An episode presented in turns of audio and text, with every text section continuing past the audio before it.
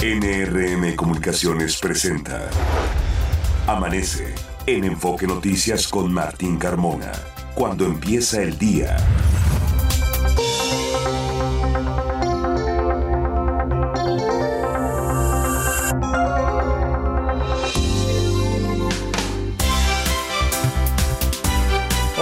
¿Qué tal? Muy buenos días, me da mucho gusto saludarlo. Ya son las 6 de la mañana con dos minutos de este martes 30 de enero.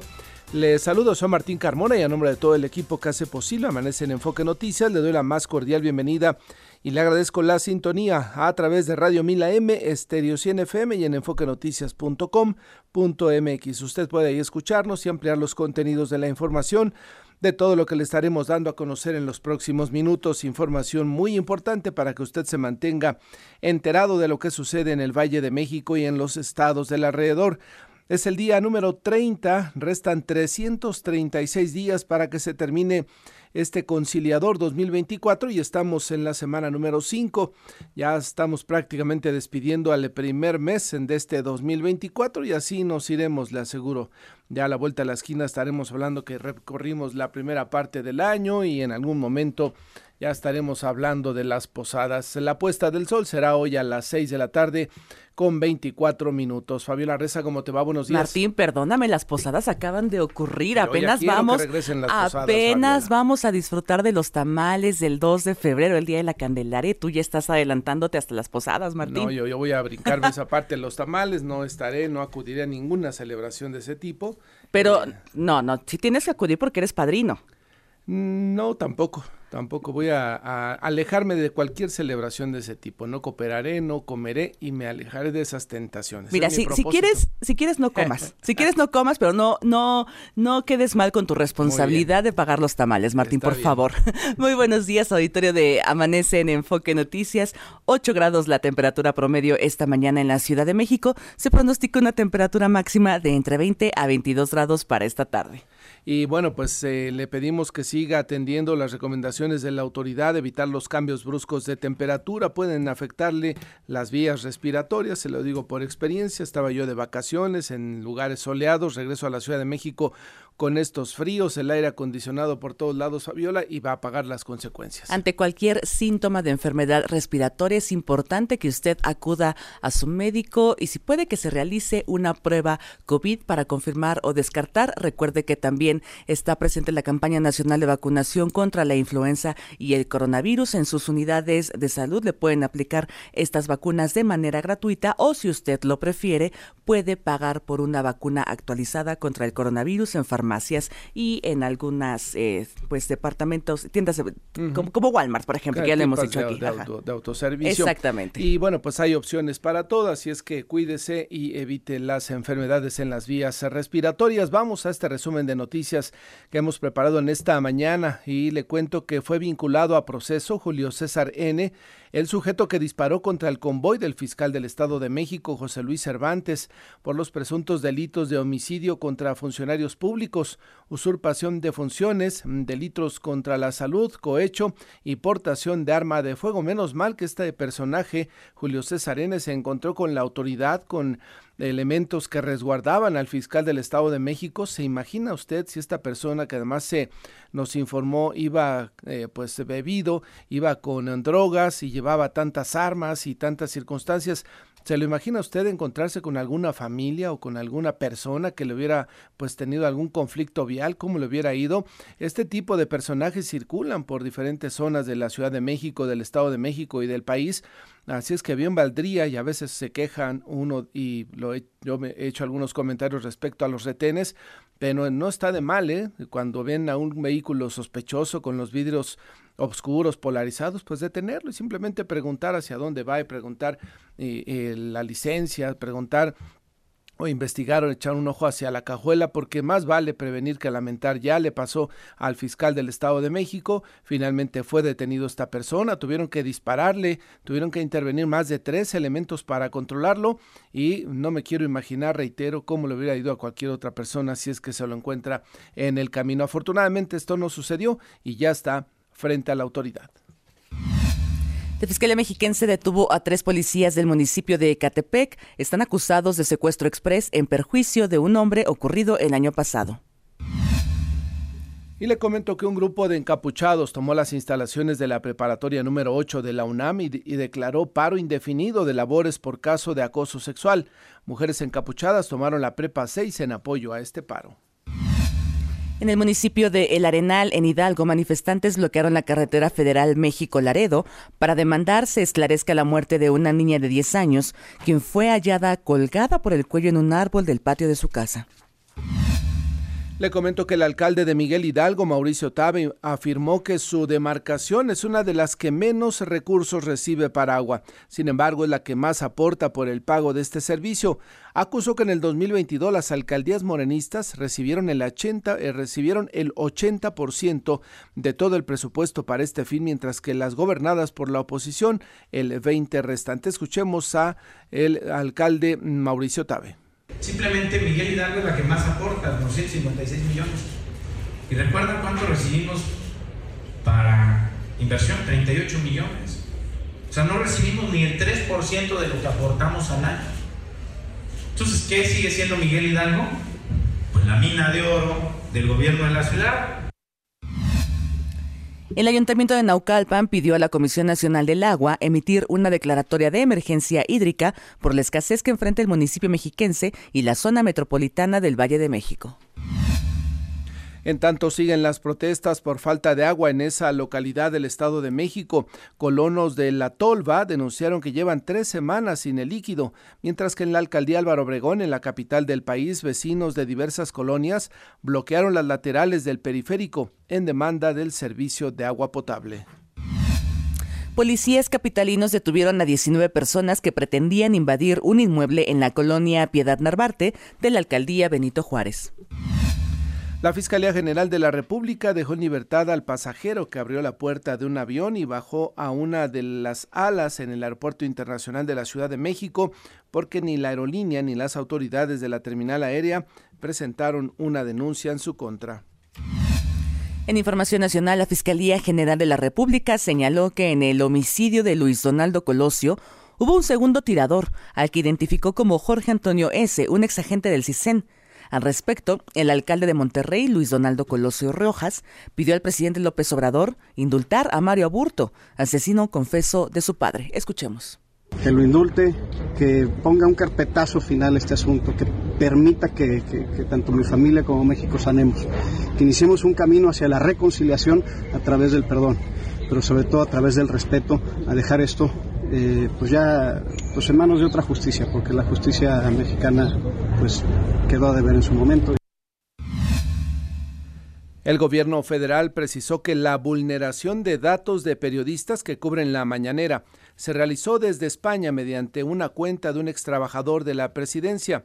El vocero Jesús Ramírez dijo que no se trató de un hackeo, sino de una extracción ilegal. Desmienten así al presidente López Obrador que por la mañana había afirmado que era un hackeo, que había costado mucho dinero, que eran sus opositores los que lo habían hecho, que sí se invierte en seguridad cibernética en la presidencia de la República, pero que eran tan buenos, que eran tan buenos que habían burlado las medidas de seguridad. Más tarde, por ahí de las cuatro, hubo una conferencia de prensa, estuvo la secretaria de Gobernación, estuvo el vocero de la presidencia y aclararon que fue un ex trabajador el que tranquilamente se metió con la misma cuenta que tenía, sustrajo la información, la difundió en redes sociales. Así de fácil, así de fácil fue el asunto y no de un mega hackeo, no de un hackeo de esos que planeó pues toda la oposición que no quiere al presidente López Obrador, como en la mañana, ¿no? Ya sabe que cuando algo sale mal, la oposición o los rivales o los que no quieren al presidente López Obrador son los que orquestan todo este tipo de circunstancias. El propio vocero aclaró este tema. Escuche. Primero precisar que el acceso no autorizado a información no fue a la base de datos de los periodistas acreditados en la Presidencia de la República, sino a un archivo que contenía una información parcial de periodistas que han sido acreditados en la fuente presidencial. Esto es importante para que, digamos, eh, acotar esta, esta información, porque no fue, no fue a la base de datos, sino a un archivo que se encontraba en, un, en una página En algunas zonas de Taxco, en Guerrero, se reanudó el servicio de transporte público una semana después de haberse suspendido por amenazas del crimen organizado, aunque en Iguala, hombres armados asesinaron a un transportista frente a los pasajeros. En algunas zonas de Taxco Guerrero se reanudó el servicio de transporte público una semana después de haberse suspendido por amenazas del crimen organizado. Aunque en Iguala, hombres armados asesinaron a un transportista frente a los pasajeros, una situación que por algunos momentos generó Fabiola, pues que las calles de Taxco se vieran vacías, ¿no? Sobre todo la semana pasada cuando sucedió esta situación y vale la pena reiterar que poco a poco regresa a la normalidad. Por supuesto llegaron elementos de la Guardia Nacional, por supuesto elementos del ejército, de la policía local para tratar de poner orden en este pues llamado pueblo mágico, porque desaparecieron, es tan mágico que desaparecieron los visitantes. Además de que se suspendió el servicio del transporte, Martín, auditorio de Amanece en Enfoque Noticias, también se suspendieron clases ante la mm. inseguridad y algunos comercios estaban cerrados y viendo comentas parecía un pueblo fantasma más que un pueblo mágico. Sí, desafortunadamente con este asunto de la inseguridad pública que ayer le debatieron al presidente López Obrador, terminó aceptando que efectivamente pues será uno de sus sexenios será el sexenio donde más personas hayan perdido la vida, pero no pero llamó mucho la atención además en redes sociales uno de los argumentos cuando ya estaba perdiendo el debate dijo, bueno, pero si a, muertes vamos, eh, los... La gente muere más por, por infartos. Así es. Son las cifras que dio la semana pasada el INEGI. Fue muy polémica las declaraciones que hizo ayer el presidente Andrés Manuel López Obrador respecto al tema de seguridad en su conferencia matutina. Insistió que todo depende de cómo se vean los datos que el mismo gobierno federal entrega, Martín. Sí, pero entonces vamos a declarar enemigo público a los infartos, ¿no? Ya vamos a, en lugar de que nos ponga las mañanas la cifra de cuántas personas pierden la vida por asesinatos, que nos ponga cuántas personas pierden la vida por infartos. Hasta ese grado llegó la eh, eh, intención del presidente López Obrador de evadir su responsabilidad de los altos niveles de inseguridad en nuestro país. 6 de la mañana con 13 minutos y de nueva cuenta, de nueva cuenta la alcaldesa en Cuauhtémoc, Sandra Cuevas, es noticia, pero no porque haya hecho alguna buena labor para los habitantes de la alcaldía Cuauhtémoc. Ayer, tras ser denunciada ante la Fiscalía General de Justicia de la Ciudad de México por incitar una agresión contra Roberto Noricumbo, mientras el hombre caminaba sobre Paseo de la Reforma, la alcaldesa de Cuauhtémoc, Sandra Cuevas, también acudió ante el Ministerio Público. Cuevas reconoció la agresión de su personal cercano, pero acusó al sujeto de amagar con matarla y la denunció y lo denunció por delitos de amenazas, violencia política contra las mujeres con razón de género y lo que resulte. Pues ahí una vez más siendo noticia la alcaldesa de Cuauhtémoc, pero no por haber hecho alguna buena obra a favor de los que habitamos esa alcaldía. Vamos a escuchar a mi compañera Fernanda Franco en México se invierte. Adelante, Fernanda. Buenos días, Martín, auditorio de Amanece en Enfoque Noticias. Estas son las inversiones más recientes en México. Pemex anunció una inversión de 30.33 millones de dólares adicionales, con el que ampliará un año más la vigencia del programa de transición en el campo POCCHE. Con esto, buscará continuar con el último periodo de producción de hidrocarburos en cinco pozos. El Grupo Aeroportuario del Pacífico anunció una inversión de 9 mil millones de pesos para 2024, la cual será utilizada para invertir en espacios comerciales, estacionamientos y en la etapa final del edificio de usos mixtos en el aeropuerto de Guadalajara. La empresa de tractocamiones Daimler Truck anunció la apertura de su segundo Electric Island dentro de su fábrica ubicada en el Estado de México, lo que ayudará en la transición a un transporte libre de emisiones. Martín, auditorio de Amanece en Enfoque Noticias, hasta aquí la información. Gracias, eh, Fernanda. Y le comento que el INEGI nos da a conocer datos de la estimación oportuna del Producto Interno Bruto, Fabiola. Así es, al cuarto trimestre del 2023, Martín, de acuerdo con su comparación al trimestre previo, es decir, al tercer trimestre del año pasado, el PIB apenas avanzó 0.1%, pero en su comparación anual, cuarto trimestre de 2022 contra cuarto trimestre del 2023, avanzó 2.4%. Son cifras, es una estimación oportuna del PIB. Exactamente, los sectores, eh, el más dinámico fue las actividades secundarias, todo lo que tiene que ver con la industria, la industria manufacturera, 3.6%, esto en la comparación anualizada de 2023 al 2022, las actividades primarias relacionadas con el campo, 2.2%, y las actividades terciarias, todo lo que son servicios financieros, servicios de seguros y turismo, 2.9%. Así con esta cifra, con estos datos al cuarto trimestre del año pasado, de acuerdo con el INEGI y la estimación oportuna, el PIB avanzó 3.1% en todo el 2023. Ahí los datos que nos da el INEGI sí se superó la meta establecida por eh, en algún momento la mayoría de los analistas que hablaban que en el 2023 creceríamos ligeramente arriba del 2%. Afortunadamente se aceleró, como usted le como ya le he comentado, la, producción, eh, la industria, eh, sobre todo exportadora, y esto benefició mucho a la economía mexicana. Así es que crecimiento del 3.1% en los datos preliminares. Vamos a una pausa cuando son ya las 6 de la mañana con 17 minutos. Le recordamos nuestras vías de comunicación y contacto. Me ubica en la red social de X en arroba Carmona Martín. A nosotros como Enfoque Noticias en Twitter, Facebook, Instagram, YouTube y TikTok. Nuestro WhatsApp es el 55 73 60 35 87. Son las 6 de la mañana con 18 minutos y la temperatura promedio en la Ciudad de México ya es de 9 grados.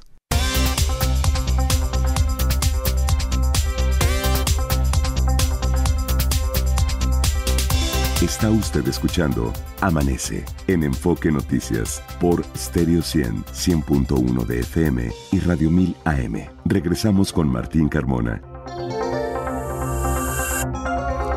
6 de la mañana con 24 minutos y lo que esperábamos muchos capitalinos y sobre todo aquellos que habitan Jorge Sánchez en el oriente de la Ciudad de México es ya utilizar las eh, estaciones que se reabrirán justamente, se supone que estarían abiertas ya a esta hora de la mañana de lo que resta de la línea 12 del metro y resulta que no, que va a ser hasta después de las 10 de la mañana cuando vayan con toda su parafernalia desde el gobierno de la Ciudad de México a presumir la reapertura, van a tener la cara para ir a plantar ahí y reabrir esta línea. Jorge Sánchez se encuentra en la zona.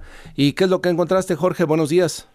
Gracias, Martín. Auditorio de Amanece en Enfoque Noticias. Muy buenos días. Pues desde las 5 de la mañana de hoy, eh, que inicia el servicio del metro en la Ciudad de México, pues a esta hora continúan cerradas las estaciones de Sonco, Olivos, Nopalera, Zapotitlán, Tlatelolco, Tláhuac de la línea 12, las cuales serán reabiertas en las próximas horas luego de casi tres años de permanecer cerradas por labores de reconstrucción del tramo elevado a raíz del desplome de un vagón entre las estaciones Olivos y Pezonco, alcaldía Tláhuac, registrado, recordemos, el 3 de mayo del 2021 y que dejó un saldo de 26 muertos y más de 100 lesionados. El sistema de transporte colectivo Metro, a través de sus redes sociales, pues informa que la línea 12 se encuentra abierta y ofrece servicio en el tramo de Miscuac a Periférico Oriente. El tramo que comprende de Tezón Coatláhuac será abierto durante el transcurso del día y sugieren estar pendientes a los usuarios. Sin embargo, bueno,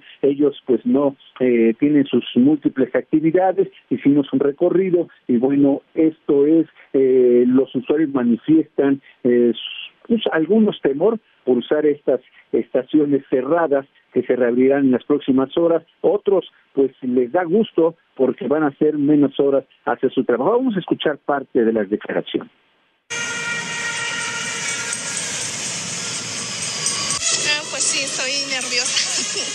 Ojalá y sí siga y funcione muy bien. El trabajo, trabajo hasta Polanco y bueno, pues nos va a facilitar un poco más el traslado. Sí, yo sí, contento. Sí, me beneficia a mí y a muchos. Ah, pues está muy bien porque sí, es muy práctico para todos y aparte es muy útil para ahorrar más tiempo, para llegar a tiempo a los trabajos. La verdad es que sí, es, es muy útil para nosotros. Un transporte que necesitamos todos, no, no queda otra más que rifarse. Es que hay que señalar, Martín, que es una obra muy importante eh, donde miles y miles de usuarios eh, hacen uso de, la línea 12 del metro, la línea dorada, y bueno, eh, una obra civil de la línea 12, en total se trabajó en 260 claros, de los cuales 257 se reforzaron y tres se reconstruyeron. Esta obra es parte de las labores de reconstrucción del tramo elevado de la línea que se reabrirá, pues de acuerdo al compromiso del jefe del gobierno Martí Batres, hoy, 30 de enero, la hora pues después de las 10.30 en que será reinaugurada. Es el reporte que les tengo por el momento. Sigue funcionando entonces a esta hora de la mañana el servicio de RTP, Jorge, ¿no? El que se puso de emergencia, pero pues lo normal y lo que uno hubiera esperado es que desde las 5 de la mañana, cuando empiezan las actividades en el metro, se hubiera abierto para que la gente la usara. Yo no sé qué espera el jefe de gobierno, que le aplaudan cuando al rato, bueno, seguramente van a llevar gente para que les aplauda y les digan qué grandes son los de la 4T que después de tirar una o de construir mal una obra, pues vienen a repararla y entonces nos dicen ahí está para que puedan utilizarla. Eso es de verdad no entenderse, Jorge, y al margen pues no hay nadie preso, no hay nadie, ningún responsable de eh, lo que sucedió en esa línea.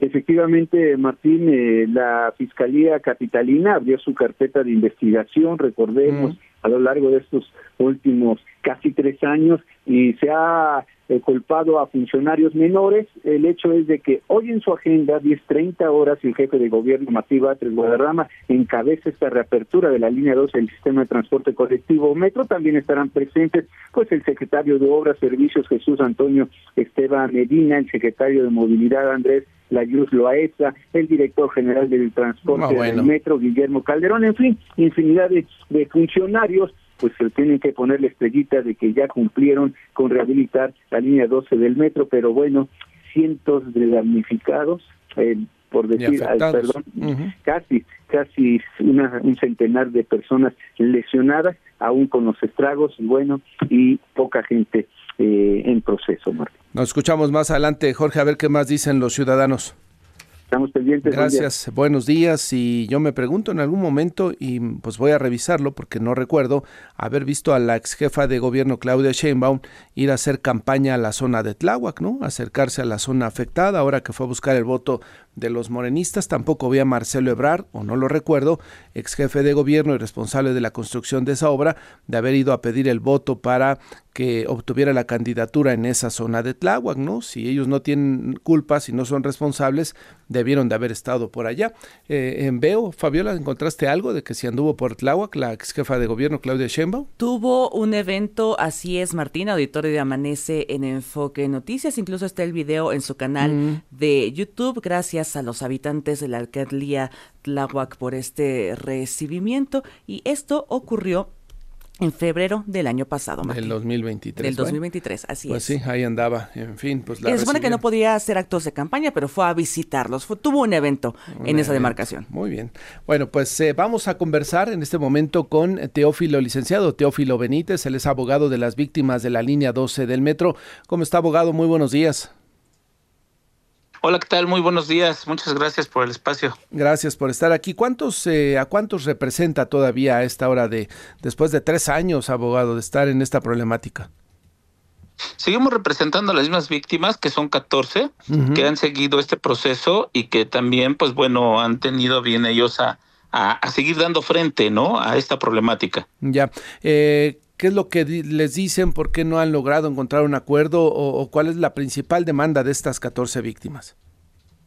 Justicia es la principal demanda de estas personas que realmente pues fueron afectadas en su patrimonio, en su persona y también dentro de toda su, su integración familiar, ¿verdad? ¿Y qué es lo que ellos han o exigen más? Pues está bien sencillo esto porque no han notificado a las supuestas víctimas de un amparo interpuesto por los por los eh, responsables ahorita señalados como tal. Y esto pues ha sido lo que ha dilatado este procedimiento, más sin embargo, pues bueno, nosotros esperemos que la justicia pues llegue pronto, ¿no? Mm, después de tres años, no, no sé si el adjetivo que llegue pronto pueda eh, pues acomodarse. Eh, es lamentable que después de tres años todavía estén pues pidiendo justicia, porque al momento yo no sé y usted me, me ayudará a, a, aclarar el tema y también al auditorio de Enfoque Noticias, abogado, si hay alguien preso, hay algún responsable de esta situación. No, y esto pues lamentablemente bien nos hemos dado cuenta que fue manipulado desde el propio presidente, ¿no? Porque él mintió al igual que la ex jefa de gobierno Claudia Sheinbaum, desde que empezaron ellos a, mencionar que entregarían a tiempo por la propia por la la propia obra, pues desde ahí fue mentira, ¿no? Así como también han hecho la manipulación de la tragedia, la manipulación de la, de la reconstrucción. Se dijo que se le daría el, el apoyo a las víctimas totalmente, realizando una investigación a fondo, sin miramientos, eh, que iban a hacer en base al dictamen de la fiscalía y poco a poco pues nos dimos cuenta que en primero pues investigación internacional se les cayó no fue como ellos les les, les interesaba o como ellos querían y pues de ahí fueron sucediendo muchísimas cosas. Ya no supimos si finalmente el segundo informe de la evaluación y el peritaje confirmó o no que se trató de falta de mantenimiento, ¿no? Desde el primero se aferraron a la primera versión de que fueron falta de planeación, falta de eh, habilidad en la hora del diseño y la construcción y la operación, la, la, construcción de la obra, mejor dicho, abogado. Todo eso se, se, se dio a conocer el segundo, la segunda parte del informe pero recordemos que inclusive nosotros lo solicitamos para vía de por vía de transparencia, por la propia fiscalía, utilizando uh -huh. los medios judiciales y sin embargo pues dijeron que era un documento que no podía ser mostrado porque pues era secreto. Entonces eso pues ahí muestra realmente la manipulación de todo esto. Sí, recuerdo una investigación del periódico El País que publicó algunos eh, eh, apartados justamente de esta investigación y en esto se decía que fue falta de supervisión en su momento y falta de eh, mantenimiento, lo que dio al traste y lo que provocó esta tragedia. Entonces, eh, seguirán los, las 14, estas 14 víctimas que usted representa, eh, pues exigiendo justicia, exigiendo que haya algún responsable sobre el tema. Sí, seguiremos, seguiremos nosotros haciendo nuestra investigación correspondiente, la estaremos haciendo saber a toda la, la, ciudadanía, porque realmente esto no es solo de interés propio de, de estas víctimas o de estas personas que yo represento, sino es todo lo contrario. Recordemos que la parte colapsada tiene un tramo gemelo y que uh -huh. ese tramo gemelo fue, fue demolido y de ahí se desprende pues la manipulación de todo esto. Siempre nosotros hemos dicho y con nuestro peritaje en mano de que todo el tramo elevado era el que se tenía que haber demolido, no nada más el tramo gemelo. ¿Por qué? Porque si se desconfiaba de que el tramo gemelo no estaba bien construido, ¿por qué no desconfiar de que todo el tramo elevado también le hacían falta pernos, había sido mal construido y todo eso. Lo único que hicieron fue parchar, remendar uh -huh. y que esto en un futuro pues va a tener una, una problemática, una problemática mayor. Esa línea del metro va a ser la más cara de todo, de todas las obras de México, de todo el sistema. Va a ser el talón de Aquiles para los próximos eh, políticos que quieran ser gobernantes de esa zona y jefes de gobierno también, ¿verdad? Van a estar en el ojo del huracán, va a ser como, como cuando decimos, ¿no? ¿Quién se va a sacar la rifa del tigre? Así pues seguiremos atentos a lo que vaya resultando de, de las gestiones que haga usted, a usted, a usted ante la autoridad en la representación de estas 14 víctimas, en la idea de que se resuelva pronto, pues después de tres años, pudiéramos decir que llegue la justicia para todos los afectados allá en esa zona de la Ciudad de México. Abogado, gracias por la conversación. Gracias a ustedes, buen día. Saludos, muy buenos días y lo hemos comentado en varias ocasiones. Ojalá que el mismo interés que en su momento la Fiscalía de la Ciudad de México le ha puesto al tema del cártel inmobiliario en la Benito Juárez, ¿no? Toda esta investigación que ha llevado muy a fondo, que ha dado como resultado que varias personas hayan pues estado tras las rejas, una investigación muy profesional la que realizó la Fiscalía de la Ciudad de México en ese tema del cártel inmobiliario. Bueno, ese mismo profesionalismo lo hubiéramos querido ver en la investigaciones en esta línea 12 del metro, pero como están involucrados funcionarios de Morena, ¿no? De alto nivel, de altísimo nivel, ni, por supuesto que la jefatura de gobierno, pues ahí sí como que mandaron a los aprendices, yo creo, de investigación, de peritaje de la fiscalía, porque le reitero, hasta el momento no hay una sola persona que esté tras las rejas que haya respondido por esta situación, una incompetencia muy marcada la que mostraron quienes lo diseñaron, quienes lo construyeron y quienes no le dieron mantenimiento a esta línea 12 del metro y que nos dio como resultado desafortunadamente que 26 personas hayan perdido la vida y más de 100 hayan tenido alguna afectación a la salud. Son ya las seis de la y bueno, y le reitero que no está, no está eh, abierta hasta el momento la línea 12, será después de las diez y media de la mañana, cuando vayan con todos sus aplaudidores el jefe de gobierno a la reapertura de estas seis estaciones de la línea 12 del metro. Seis de la mañana con 37 minutos, pausa, regresamos. Está usted escuchando Amanece en Enfoque Noticias por Stereo 100, 100.1 de FM y Radio 1000 AM. Regresamos con Martín Carmona. 6 de la mañana con 39 minutos. Más información metropolitana. Noemí Cruz, adelante. Buenos días, Martín, auditorio de Amanece en Enfoque Noticias. Los trabajos de remodelación para la peatonización del circuito del Zócalo Capitalino dará inicio el próximo 19 de febrero. La Secretaría de Obras y Servicios lanzó la licitación pública para la contratación de estos trabajos, que se estima concluirán el 18 de abril de 2024 y tendrá un presupuesto de 41 millones de pesos. La Secretaría de Movilidad Mexiquense informó que se planea que el Mexicable de Naucalpan tenga una inversión de 1.200 millones de pesos, obra que se estima tardará 18 meses en ser construida e irá del Metro Cuatro Caminos a Chamapas. A partir del próximo 1 de febrero se reiniciará la verificación de ambulancias en la Ciudad de México a fin de reducir el número de vehículos patito que circulan de forma irregular. Las autoridades capitalinas dieron a conocer el calendario para que los operadores puedan acudir a verificar sus unidades conforme al número de placas de la siguiente manera. Placas con terminación 5 y 6 deberán acudir febrero y marzo, terminación 7 y 8 en abril y mayo terminación 3 y 4, junio y julio, placas 1 y 2 en agosto y septiembre y las placas con terminación 9 y 0 en octubre y noviembre.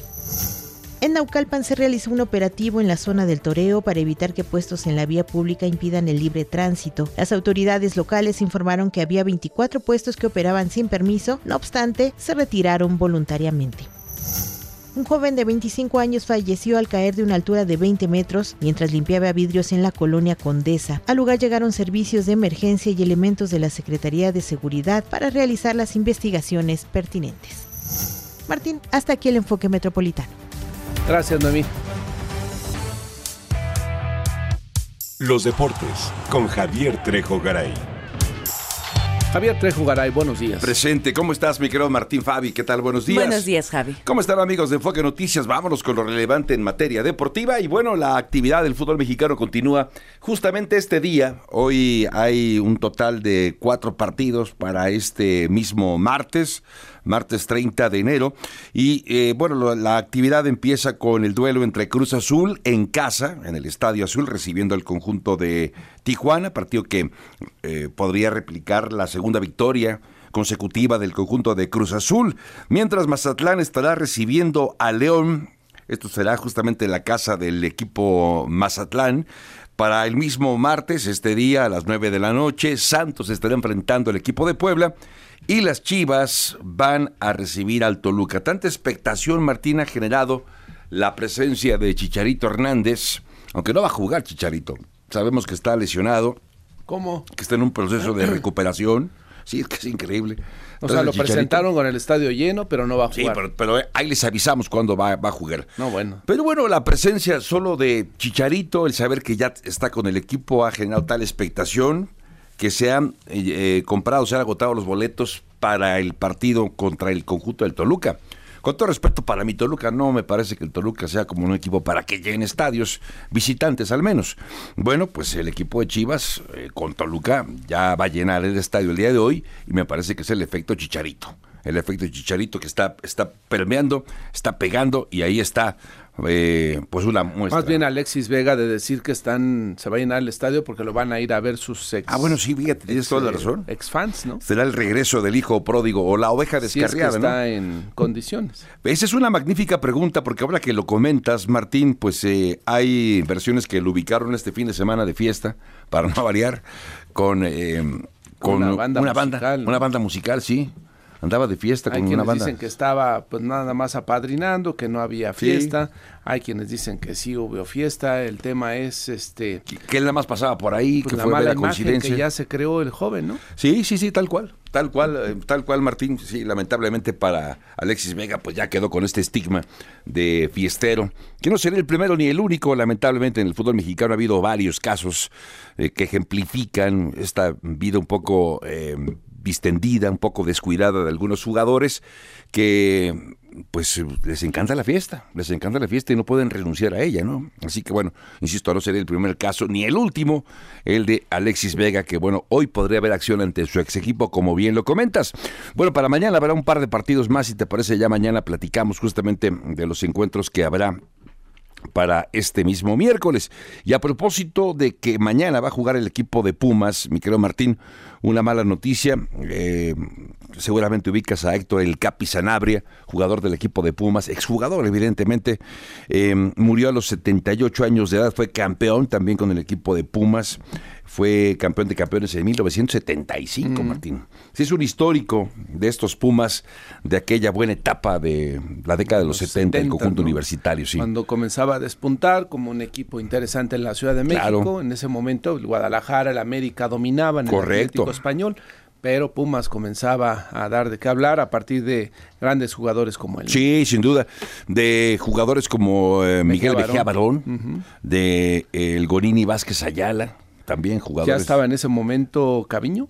Caviño, no, No me parece, pues ya casi, ¿eh? porque llegó a finales de los 70, Caviño, eh, eh, el Gancito Padilla, Aarón Ujú. Padilla también, Aaron Padilla. el Jugamos Paco un día fútbol contra él. ¿Contra el Gancito? Contra el Gancito. El era Gancito- portero y él era lateral. Sí, sí, sí. El así. Gancito, el papá. El papá, el papá. Ok. Ah, mira. Era un- a los, no sé, yo creo que tendría como unos 70 años, todavía jugaba. Ahí y aún así les ganó al equipo de enfoque. No me acuerdo cómo nos fue, pero jugamos muy divertido. Nos Eso la pasamos que muy sí bien. perdimos contra el Gancito Padilla. Sí, sin duda, una, una, eh, un equipo histórico, aquel de los Pumas. Bueno, lamentablemente Sanabria dejó de existir, se nos adelantó en el camino. Hablando del fútbol mexicano también, Martín, se confirma ya la llegada de Gerardo Arteaga, otro de los refuerzos del fútbol mexicano, otro jugador repatriado. Él estuvo con el Genk de Bélgica durante tres, prácticamente cuatro años, 2020, se fue de Santos, del equipo de Santos, para jugar con este equipo belga. Estuvo allá eh, tres, cuatro años prácticamente, y justo eh, ha tenido participación incluso con la selección mexicana de fútbol, Gerardo Arteaga. Bueno, pues ahora eh, es confirmado para jugar con el equipo de Rayados de Monterrey. Ayer Rayados hace oficial la contratación de Gerardo Arteaga, otro jugador repatriado al fútbol mexicano. Vamos a ver cómo, cómo le, le pinta.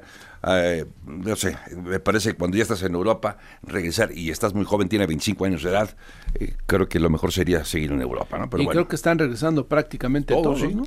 Sí, Ah, sí. Los jóvenes y los ya no tan jóvenes, como Guardado y en su momento el Chicharo. Otro, otro Jorge Sánchez que está con el equipo del Porto podría regresar a Cruz Azul. A Cruz está en eso, así que bueno, pues están regresando todos.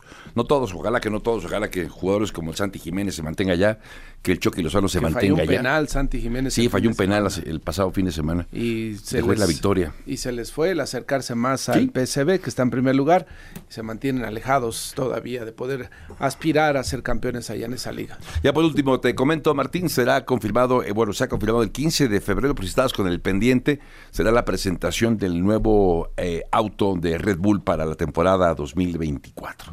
El 15 de febrero, o sea, ya prácticamente en un par de semanas más, se hará la presentación en sociedad del auto con el cual va a competir Checo Pérez en este año, junto con Max Verstappen en esta escudería, la actual campeona del mundo. Martín, amigos de Enfoque Noticias, más adelante más información aquí. Estaremos atentos. Javier, sigue perfilándose Rafa Márquez para suceder en el. Fíjate puesto que hay, un, hay eh, ahora versiones de que si se fuera antes de tiempo, Xavi, sería Rafa Márquez el que se quede. Y sería un, jugador, o un técnico del Brighton, de Sandy, Ujú.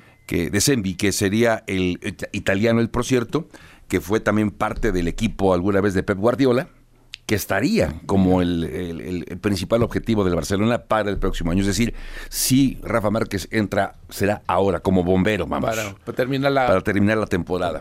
Parece que no es tiempo todavía de Rafa Márquez de llegar al banquillo ya como principal. Hay muchas exigencias y le convendría mejor eh, tener más cartel, prepararse más para ya asumir la responsabilidad. De Servi se, llama este señor italiano, sí. Bueno, atentos, estamos Javier, gracias. Gracias a ti, Martín. Buenos días, 6 de la mañana con 48 minutos. Ángel Gatica, ¿cómo va la vialidad? Martín, auditorio de Amanece en Enfoque Noticias, afectado carril de baja por volcadura, pasando la zona de Indios Verdes con dirección hacia la autopista México-Pachuca, servicio de emergencia en el punto. Insurgentes presenta buen avance entre el viaducto Miguel Alemán y avenida Chapultepec, ambos sentidos, pasó de la reforma, también va fluido de anillo periférico hacia circuito interior. Calidad del aire se mantiene entre buena y aceptable en el Valle de México. Martín, el reporte. Gracias, Ángel. Buenos días. Buenos días. Jorge Sánchez, adelante con tu información. Buenos días. Gracias, eh, Martín. Auditorio de Amanece en Enfoque Noticias, muy buenos días. La alcaldesa en Cuauhtémoc, Sandra Cuevas, presenta denuncia ante la Fiscalía Capitalina.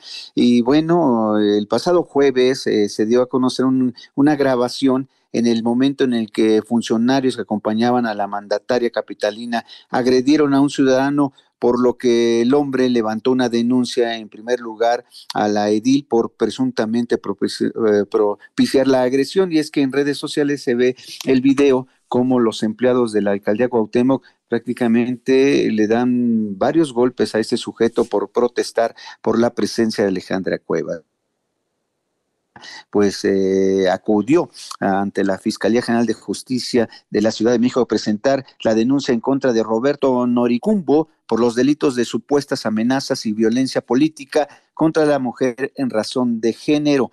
Hay que señalar que el pasado jueves pues se grabó este eh, altercado. Sin embargo, a través de un comunicado la alcaldesa explicó los hechos registrados alrededor de las 11 horas en el que aseguró la amenazaron de muerte y por ello presenta la denuncia correspondiente aproximadamente a 19 metros de distancia. Sandra Cuevas vio a una persona vestida con una playera azul marino y gorra blanca que la, le, realizaba señas obscenas con los brazos de las conocidas como, pues, eh, prácticamente eh, recordatorio del 10 de mayo, literalmente. Ante dicha situación, personal de seguridad de la alcaldía detuvo a la persona a fin de evitar una agresión de mayor intensidad, agregó la oficina de la alcaldía, que bueno, ya presenta su denuncia ante la Fiscalía Capitalina y la parte que fue el ciudadano que fue agredido por los escoltas de Alejandra Cuevas, pues se encuentran también eh, denunciando. Es el reporte que les tengo. Gracias, Jorge.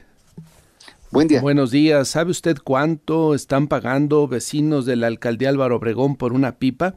Hasta dos, hasta 1.798 pesos. 1.798 pesos están pagando por una pipa de alrededor de 2.500 litros de agua en la colonia Tlacopac de la alcaldía Álvaro Obregón, un abuso que se está presentando porque hay zonas como esa de la alcaldía Tlacopac donde llevan cinco días sin el servicio de agua potable, algunos vecinos que tienen o necesidad por el tema de tener incluso familiares que requieren pues tener agua para eh, asearse para la cuestión de eh, pues el tratamiento han tenido que recurrir a empresas como Agua Potable MX que ofrecen los servicios de envío de pipas y por 2.500 litros de agua están cobrando hasta 1.798 pesos, algo que va a comenzar a desafortunadamente a crecer en la Ciudad de México porque cada vez son más las colonias, las zonas donde el agua potable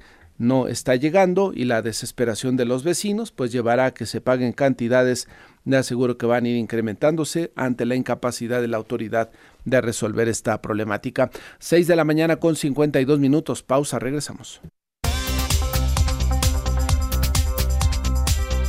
Amanece en Enfoque Noticias con Martín Carmona por Stereo 100, 100.1 de FM y Radio 1000 AM. Continuamos.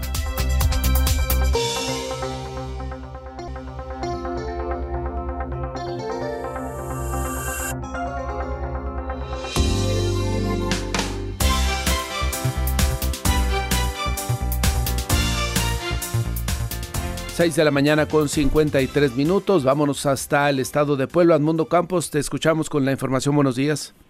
¿Qué tal, Martín? Te saludo con mucho gusto. Muy buenos días. Pues la huelga en la automotriz alemana Audi permanece, se cumple ya prácticamente eh, pues en unas cuantas horas la primera semana de este paro laboral.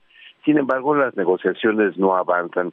Lo que ahora los sindicalizados están solicitando es que se saque de la mesa de las negociaciones al representante vicepresidente de recursos humanos y que sea así cuando puedan avanzar estas pláticas debido a que afirman que es un obstáculo que está amagando incluso a los eh, trabajadores con los larvales y otras retenciones que evidentemente están fuera de la ley. Ayer los trabajadores de esta planta automotriz que se encuentra en Chachapa, Puebla, hicieron una rueda de prensa para poder expresar que esta situación no estaba avanzando. Incluso la misma empresa alemana sacó un comunicado para sus trabajadores en que exponía que no estaban cerrados al diálogo. Sin embargo, la situación no está avanzando. Esta automotriz está, pues, en términos generales, produciendo al año 150 mil unidades de su modelo, que es exclusivo para todo el mundo y, bueno, no excepto China, que es un mercado distinto. Sin embargo, bueno, pues su, su, su vehículo insignia, bueno, se hace aquí en Puebla. Hay que mencionar finalmente, Martín, que el líder sindical afirma que existe disposición al diálogo, sin embargo la realidad es que la mesa nada está avanzando. El reporte. Sí, lamentablemente se ha ido atorando este asunto, ojalá que pronto haya pues se resuelva, haya acuerdo entre las dos partes porque esta planta de Audi es muy importante, además tiene buena reputación a nivel internacional y a nadie beneficia pues que un conflicto laboral esté generando esta mala imagen. Se trata de la primera huelga que tiene esta automotriz en México después de que se instaló en San José Chiapa, que la verdad, Martín, bueno, pues le vino a dar vida a la zona, era una zona en donde pues prácticamente no había nada, y bueno, pues los trabajadores de esta automotriz, evidentemente muchos van desde Puebla y otros puntos, sin embargo, pues insisto, movida. Y el modelo Q5, que es el que se fabrica ahí, como te decía, en exclusiva mundial, bueno, pues es uno de los más representativos y hay que mencionarlo, se hace para todo el mundo. Claro, claro. Bueno, pues gracias, Edmundo, estamos eh, atentos a lo que ahí suceda. Martín, a la orden, buen día. Buenos días. La buena noticia con Josefina Claudia Herrera. Hola Josefina, buenos días. Hola, ¿qué tal Martín? Qué gusto saludarte, Fabi, amigos de Amanece en Enfoque Noticias. Aquí estoy. ¿Cómo te hubiera gustado llamarte Martín si no te llamaras Martín, el hombre que come pasteles de chocolate? Eh, Alberto. Alberto. Nombre como, ¿Por qué me preguntas? no sé. estoy pensando, me suena como nombre de telenovela de esos. Este, Ay, Martín Alberto. Martín Alberto. O Alberto Martín. ¿Y a ti, Josefina? Ah, no, bueno, yo te pregunto esto, Martín. A mí sí me gusta Josefina. ¿Sí? Y te pregunto esto porque ya estamos escogiendo nombre, ¿verdad, Fabi? Para la jirafa.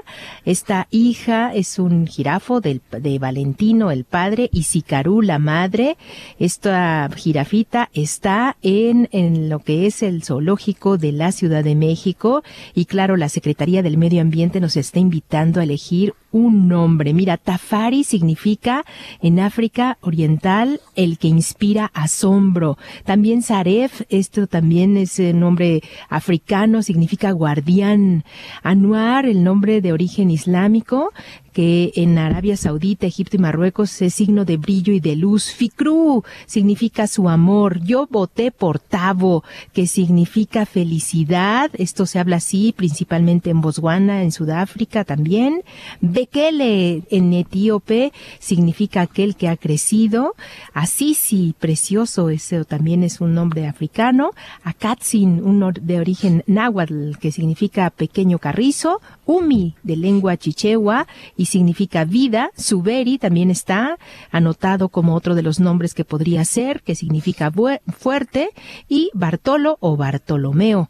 Este representa fuerza, coraje y lealtad. Así es que hay oportunidad de elegir el nombre del jirafo o la jirafa, este mamífero. Fabiola ya tiene su favorito. ¿Ya? ¿Cuál es el favorito, Fabi? Todavía los tengo que analizar muy bien, José, porque me parece importante que la ciudadanía sepa que esta jirafa, este, esta macho jirafa, no fue aceptado por su mamá pero gracias a la labor de los médicos veterinarios, biólogos y cuidadores de animales que se, es porque se encuentra en buenas condiciones de salud y actualmente la jirafa es alimentada con un biberón de becerro. Es muy importante mm. tomar en cuenta esta historia para elegir uno de los nombres.